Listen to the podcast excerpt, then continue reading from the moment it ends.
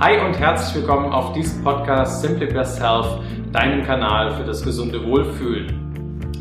Sicher hast du schon einmal gehört, dass du von Schokolade süchtig werden kannst.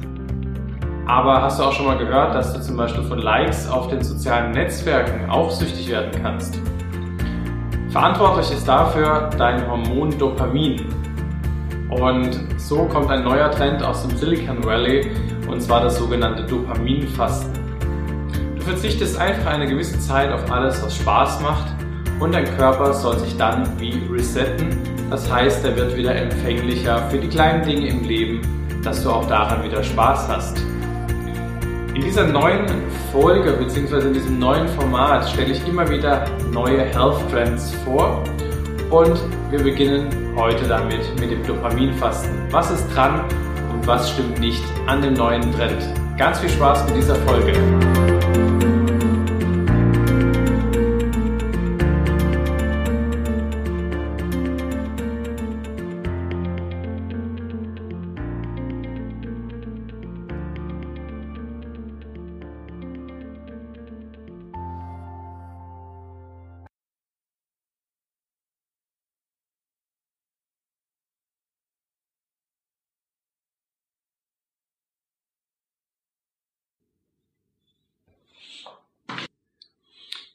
Wenn ich mir mein Leben anschaue, dann leben wir tatsächlich in einer Welt der Reizüberflutung. Das heißt, morgens schaut man auf das Handy, ähm, die ganzen Nachrichten kommen ein, E-Mails kommen ein, WhatsApp, Facebook, Instagram, Twitter oder was du halt sonst noch alles aktiviert hast. Das heißt, hier musst du schon mal checken, wer hat dir denn geschrieben, was gibt es Neues in den ganzen äh, WhatsApp-Gruppen, wer hat ein neues Bild gepostet. Man folgt ja mittlerweile Menschen auf der ganzen Welt. Und es geht weiter, man setzt sich in das Auto, hört zum Beispiel wie jetzt gerade einen Podcast ähm, und es geht so weiter, man arbeitet, schaut immer wieder auf das Handy und greift zur Schokolade, weil man so gestresst ist und sich etwas gönnen will. Danach natürlich noch ein kurzer Kaffee, damit man wieder fit ist für den Nachmittag. Und so geht das ständig voran und voran und voran. Und dabei, bei all diesen Tätigkeiten äh, beziehungsweise Sachen, die du konsumierst, schüttet dein Körper beziehungsweise dein Gehirn Dopamin aus. Dopamin kommt, ist ein sehr, sehr wichtiges Hormon, was für unsere Motivation unerlässlich ist. Wenn du früher in deiner Höhle in der Steinzeit saßt und kein Dopamin gehabt hättest, würdest du einfach in der Höhle sitzen bleiben und verhungern, weil du einfach keinen Bock zum Jagen oder Sammeln gehabt hättest.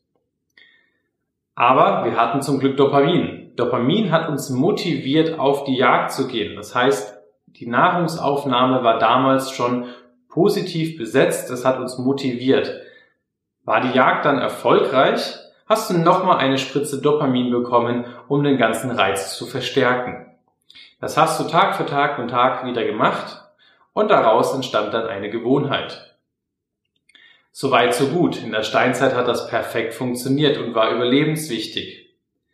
Heutzutage haben wir aber ganz viele Möglichkeiten, unser Dopaminsystem auf eine andere Art und Weise anzusprechen. Schokolade, Kaffee, Alkohol, Nikotin am PC spielen, beziehungsweise an der Playstation oder der Xbox oder eben in den sozialen Netzwerken. Permanent ploppt ein neuer Reiz auf, ein neues Video, ein neues Bild. Oder man lädt selber hoch, schaut, wer hat darauf reagiert, wer hat kommentiert, wer hat geliked. Kriegen wir viele Likes, ist das wieder eine Belohnung, eine Motivation für das nächste Mal noch mehr Gas zu geben. Und das Problem an Dopamin ist jetzt, dass es uns eben nicht nur motiviert, es bildet eine neue Gewohnheit und wenn wir es nicht mehr bekommen, werden wir süchtig danach. Und dementsprechend ähm, kann man sich vorstellen, was in der heutigen Welt damit los ist. Und das Problem an Dopamin ist, es wird häufig auch als Glückshormon gehandelt, aber es ist kein Glückshormon. Es dient der Motivation und es ist ein Stresshormon. Und dementsprechend steigert sich natürlich auch unser Stresslevel, wenn wir permanent Dopamin konsumieren. Und somit haben sich viele technikbegeisterte Menschen aus dem Silicon Valley gedacht, sie fasten auf Dopamin. Jetzt darfst du dir das nicht so vorstellen, dass du wirklich komplett auf Dopamin verzichten kannst. Das geht rein biologisch nicht. Aber die Idee dahinter ist, auf alle Reize, die schnell Dopamin ausschütten, eben eine Zeit lang zu verzichten. Das heißt, du verzichtest eine Zeit lang zum Beispiel auf Süßigkeiten, Kaffee, Alkohol, Sex und manche gehen eben auch so weit, nur noch an, äh, kaum anregende Lektüre lesen und keine sozialen Kontakte mehr pflegen. Ich denke, hier geht der Trend definitiv zu etwas, für mich zumindest zu weit. Ich finde es sehr sinnvoll, dass wir prinzipiell ähm, darauf sensibilisiert werden, dass wir etwas reizüberflutet leben und dass wir eben nicht mehr ständig unbewusst konsumieren ganz häufig, das sehe ich auf der Arbeit auch so, wird, wenn wir Stress haben, einfach schnell irgendwo Süßigkeiten äh, gegessen, es wird nochmal ein Kaffee runtergekippt und ähm, ja, wir gehen auch gar nicht richtig bewusst ans Handy, weil wir sagen, jetzt haben wir Zeit, jetzt habe ich Zeit, die ganzen WhatsApps zu beantworten, sondern da ertappe ich mich auch immer wieder, ich gucke halt schnell aufs Handy, guck, ist irgendwas Neues passiert.